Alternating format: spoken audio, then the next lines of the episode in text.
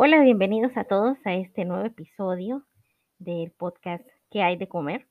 El día de hoy vamos a degustar un tema eh, que es de mucho interés para todo lo que somos el personal de salud que elabora en el ámbito hospitalario y para el público en general también, porque es algo que em, afecta a muchas personas en nuestro medio, en nuestro país en particular y en Latinoamérica en realidad. El tema es la desnutrición. Particularmente vamos a hablar acerca de la desnutrición en el paciente hospitalizado. En recientes meses eh, ha habido un aumento de las hospitalizaciones, tristemente, eh, secundarias a la infección por el uh, coronavirus. Pero desde años atrás, eh, las hospitalizaciones siempre son un, tema delicado. Vamos al hospital, eh, vamos a ser internados y vamos porque estamos enfermos, necesitamos un tratamiento especializado, un tratamiento eh, que se debe llevar eh, bajo observación constante y necesitamos eh, el proceso de hospitalización. Y mm, cuando entramos a un hospital nos preguntamos qué va a pasar. Em, como pacientes tenemos incertidumbre. Eh, ¿Cómo voy a salir de aquí? ¿Cuándo voy a salir de aquí?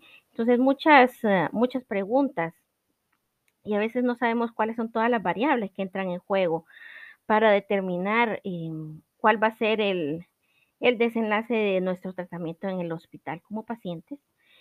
Eh, desconocemos a veces que nuestro estado nutricional puede eh, jugar un, un rol fundamental en el tratamiento de nuestra enfermedad. Entonces, hablemos acerca de la, de la desnutrición en el momento que un paciente es hospitalizado. La desnutrición, para empezar, es, es el resultado de un requerimiento eh, proteico, energético o de ambos que no ha sido satisfecho y puede progresar hasta la aparición de cambios eh, tanto funcionales como estructurales que se relacionan con la duración y la gravedad de la restricción de eh, los nutrientes o de la energía.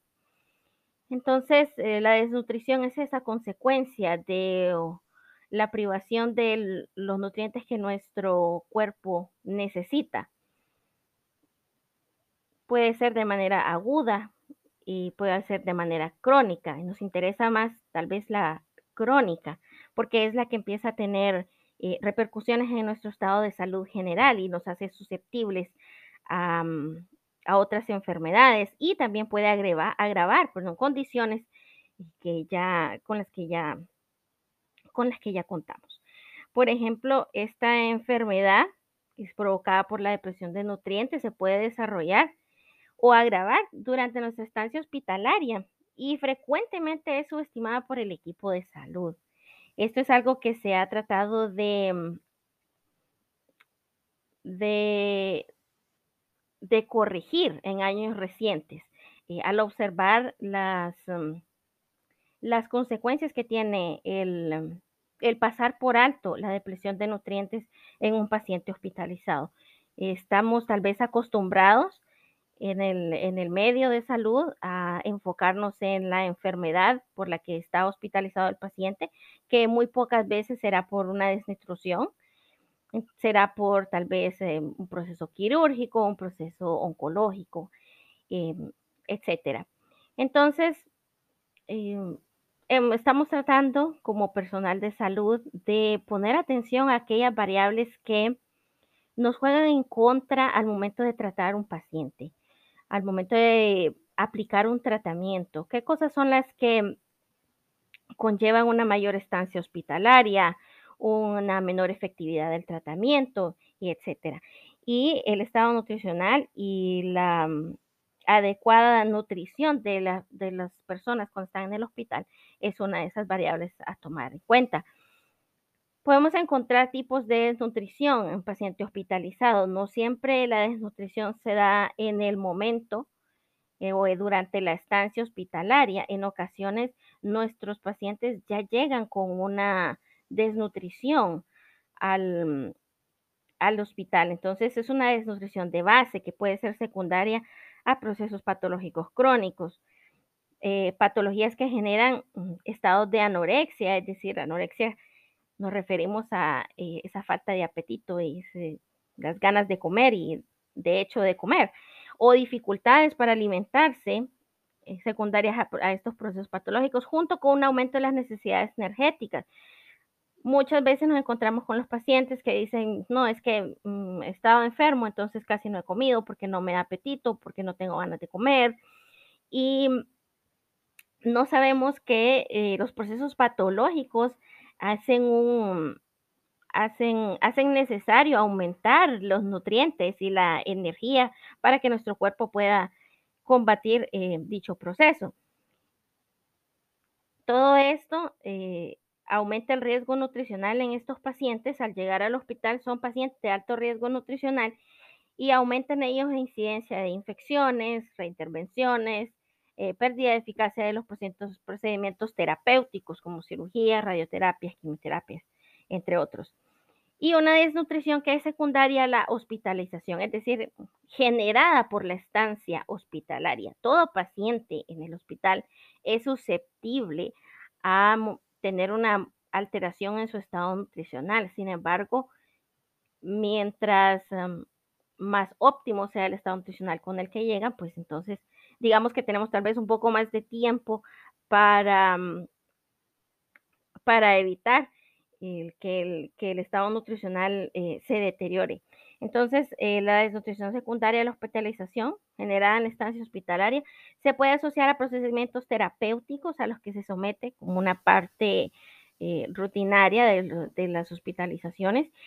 También puede ser resultado de prácticas que no son tan deseables, pero que a veces se hacen necesarias en el ámbito hospitalario o que se han hecho mm, parte de la rutina, por ejemplo, eh, situaciones de ayuno y de semiayuno, em, también por falta del registro de peso y altura al momento de internarse, o un seguimiento de la evolución ponderal de los pacientes que tienen una larga estancia o por lo menos una estancia mayor a siete días.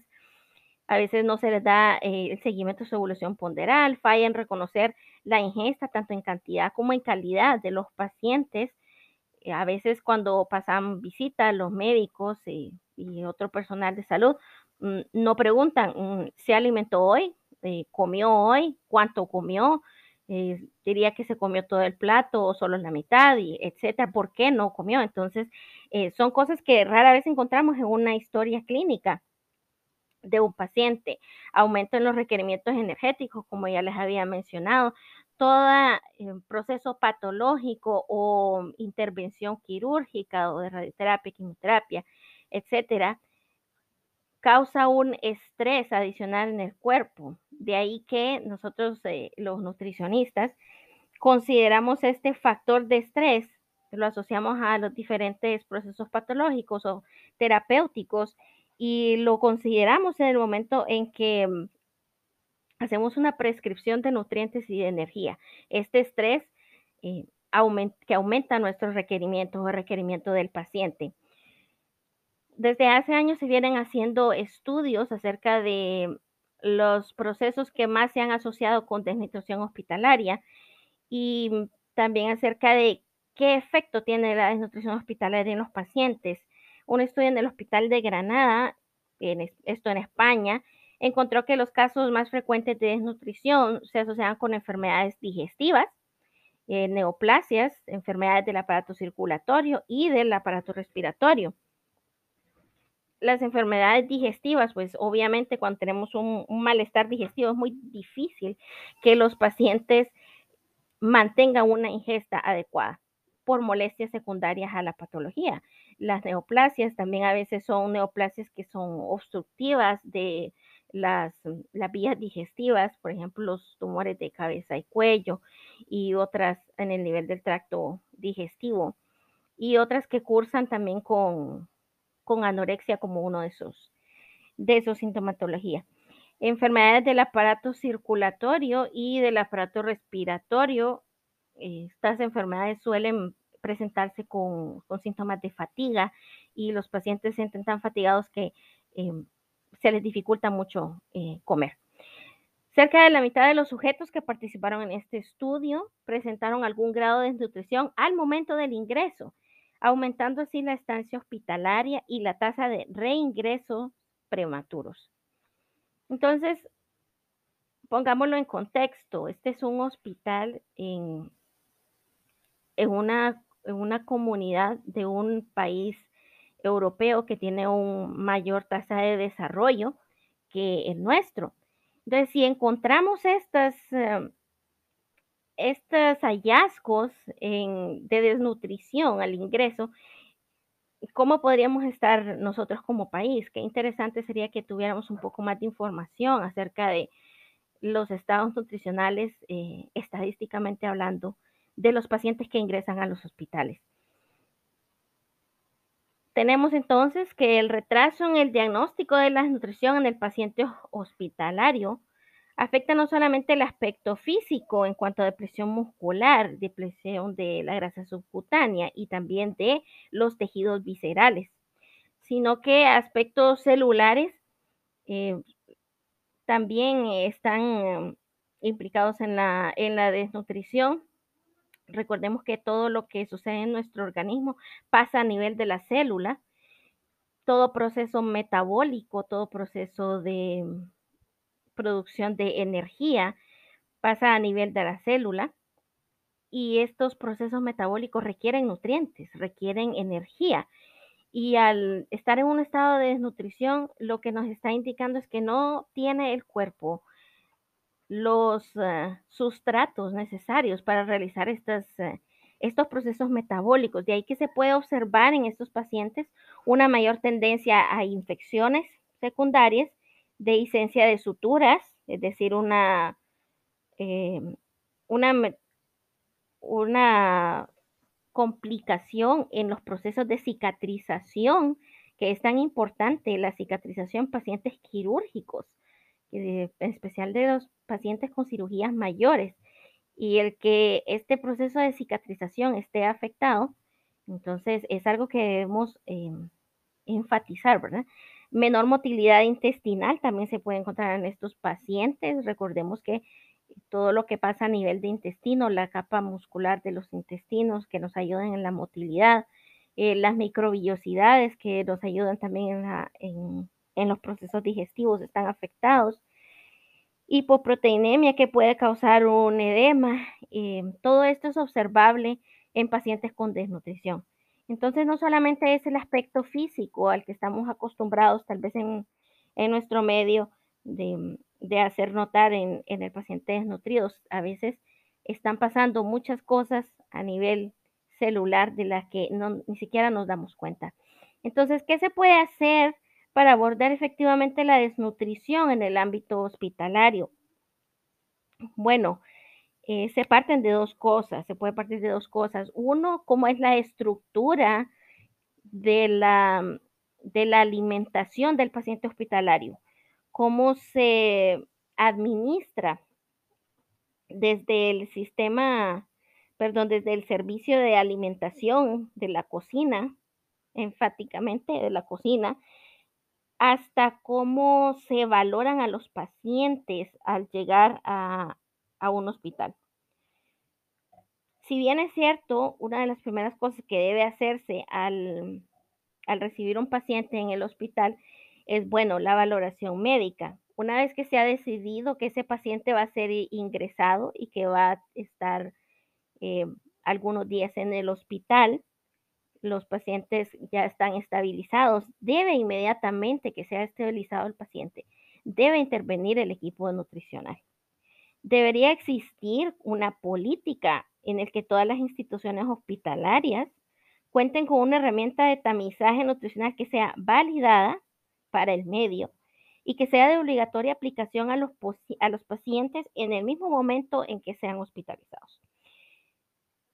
Si el caso fuera que dicha herramienta eh, nos muestra un, bajo riesgo nutricional, un riesgo nutricional mínimo o sin riesgo nutricional del paciente, pero se anticipa una estadía hospitalaria mayor a siete días, esta herramienta debería ser aplicada de forma repetida, con una periodicidad no mayor a 72 horas. ¿Por qué? No debemos esperar a que la depresión entre, por decirlo de manera, de, de manera llana y sencilla, que entre a su velocidad de máxima acción. Es decir, no podemos esperar a que el catabolismo sea eh, acelerado por los procesos hospitalarios, por el proceso de la enfermedad y por los procesos de alteración de la alimentación en la estancia hospitalaria. No debemos esperar a que esto suceda antes de intervenir. De ahí que la periodicidad debe ser eh, considerada no mayor a 72 horas para eh, aplicar esta, estas herramientas de tamizaje. Y me refiero a una herramienta de tamizaje que eh, la institución hospitalaria haya considerado que es válida para el medio, es decir, para los recursos con los que cuenta el hospital, tanto de personal como recurso eh, de instrumentos. Entonces, debe ser una herramienta que se pueda utilizar en el medio en el que se encuentra, es decir, en nuestros hospitales, tal vez las herramientas de tamizaje que se aplican en países europeos que tal vez tengan mayores recursos en sus hospitales, no sean los más adecuados para el nuestro. Entonces, eh, no por eso debemos darle una menor atención en salud a nuestros pacientes. El derecho a la salud es algo universal y no debe estar eh, simple y llanamente sujeto al recurso económico con el que pueda contar una persona. Toda persona que llega a un hospital, que ve su salud, que su salud está vulnerable, que se siente vulnerable al estar en un hospital, debería ser tratado de la mejor manera posible, sea que esté en una institución pública o privada. Creo que ahí estoy entrando en el plano de una, una, una visión, una, eh, una cosa ya como mental, digamos, de nuestro personal de salud. sabemos que estamos cansados, que tenemos pocos recursos, pero debemos dar lo mejor siempre por nuestros pacientes, porque recordemos que al final del día ellos se quedan dentro del hospital, lejos de su familia, tienen miedo. Nosotros regresamos a nuestras casas, a nuestra seguridad. Entonces, eh, pensar en eso, en esa parte vulnerable del paciente, que también de hecho afecta la alimentación, muchos pierden el apetito por esta, por esta situación emocional y de, de estrés aumentado de estar eh, hospitalizado y saber que tiene una patología. Entonces, volviendo, em, los pacientes en quienes se identificara un riesgo nutricional, o sea, que no sea mínimo, eh, deben tener un diagnóstico nutricional mediante la administración de un protocolo integral de evaluación nutricional. Y los resultados eh, de este protocolo deberían determinar el tipo de intervención nutricional y metabólica a adoptar. Esto debe realizarse en conjunto médicos, nutriólogos o dietistas y personal de enfermería también. Pues recordemos que muchas veces el personal de enfermería tiene un poco más de contacto con los pacientes eh, en el diario. Entonces, el personal de enfermería también nos puede ayudar a, llevar un mejor control de cómo están eh, nuestros pacientes llevando eh, lo que es el, la intervención nutricional.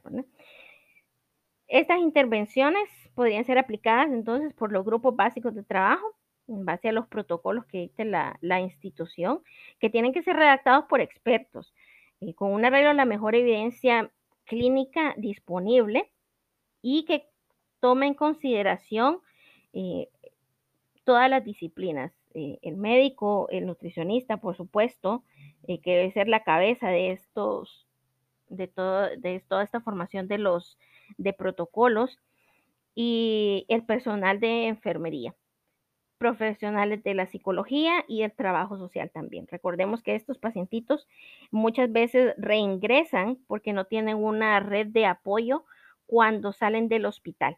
Entonces vuelven, eh, hacen un reingreso prematuro a las salas de hospital y el, trabajo social pues viene ahí, ¿verdad? También eh, debe estar enterado acerca de la preocupación sobre el estado nutricional de los pacientes. En riesgo nutricional, pacientes que no alcanzan sus requerimientos nutricionales, em, deben ser evaluados por un grupo de soporte nutricional. Los hospitales deben contar con un grupo de soporte nutricional, que es el que va a determinar el esquema de suplementación nutricional en caso de ser necesario, o el uso de fórmulas químicas especializadas, rutas alternas de producción de nutrientes, llámese nutrición parenteral, para sostener el estado nutricional del enfermo y mejorar la respuesta a la agresión y a la terapia que se adopte. Entonces, vital los grupos de soporte nutricional que tanto están dentro del hospital como en la consulta externa. Un paciente que se ha detectado con una desnutrición o que sale del hospital con su estado nutricional vulnerado debe quedar en control y seguimiento por el equipo de soporte nutricional. ¿Para qué? Para evitar un reingreso prematuro de esos pacientes.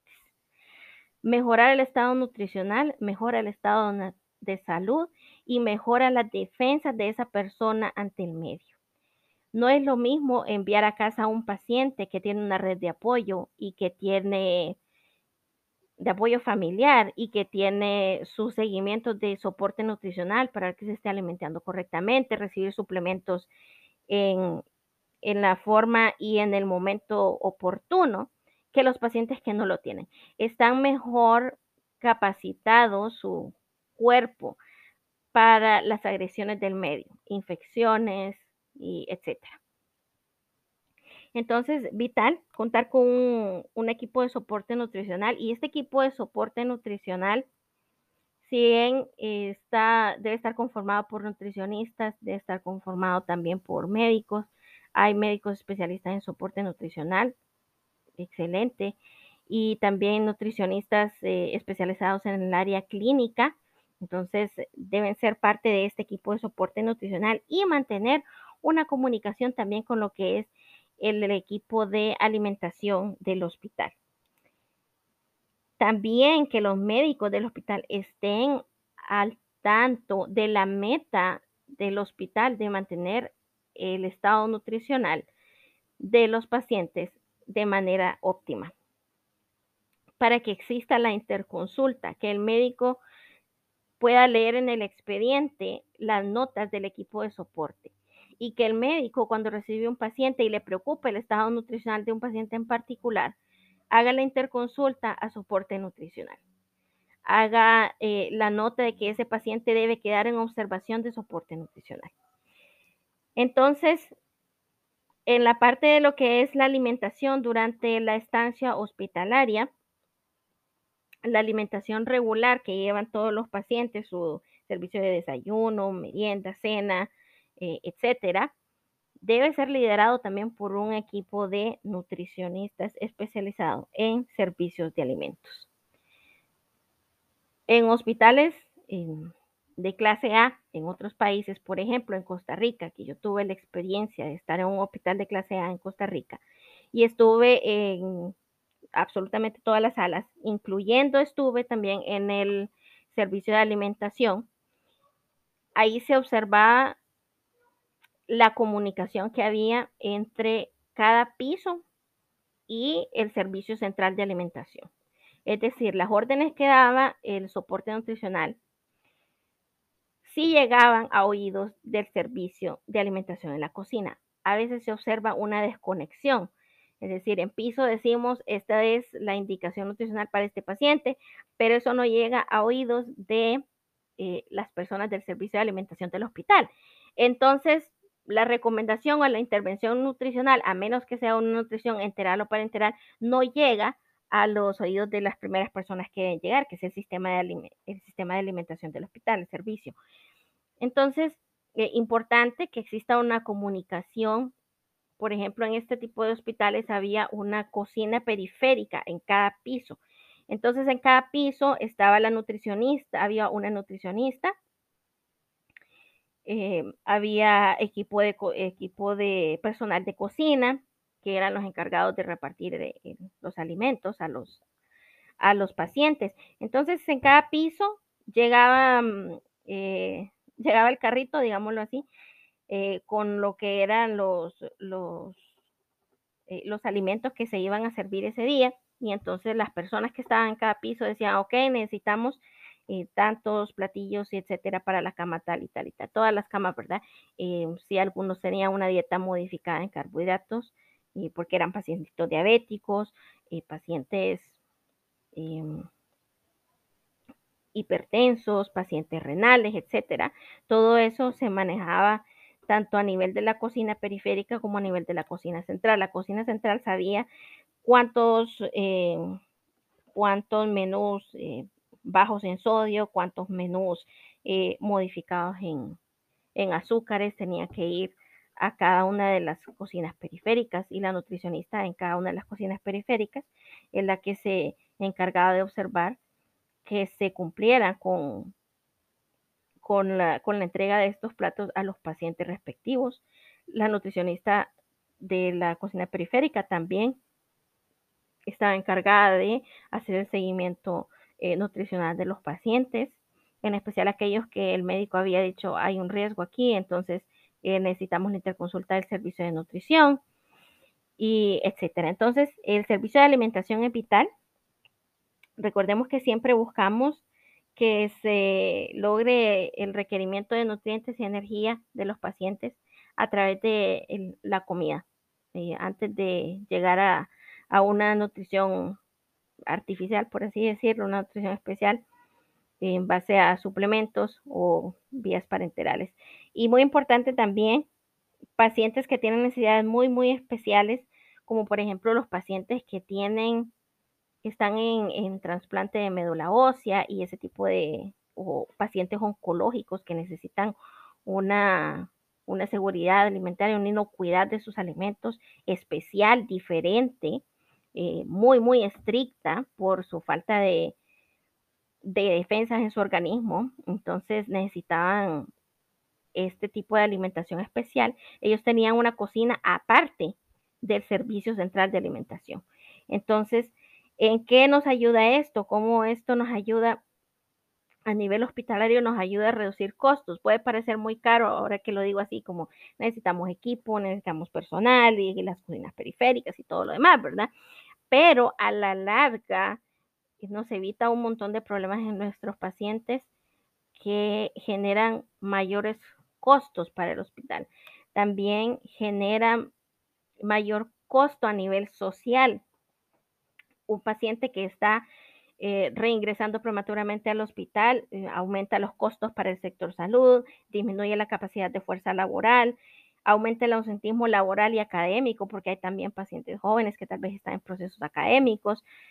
Disminuye entonces el progreso y el desarrollo económico del país, afecta a las familias a nivel individual Em, puede llevar a la pérdida de miembros familiares que tal vez son el sustento de un hogar y eso repercute en todo el proyecto de vida de una familia, puede causar dificultades económicas y entonces eh, también se puede dar la deserción escolar, se observa mucho en nuestro medio. Entonces podemos hacer mucho al prevenir la desnutrición hospitalaria y al tener un, un sistema de soporte nutricional a los pacientes una vez que se les da el alta.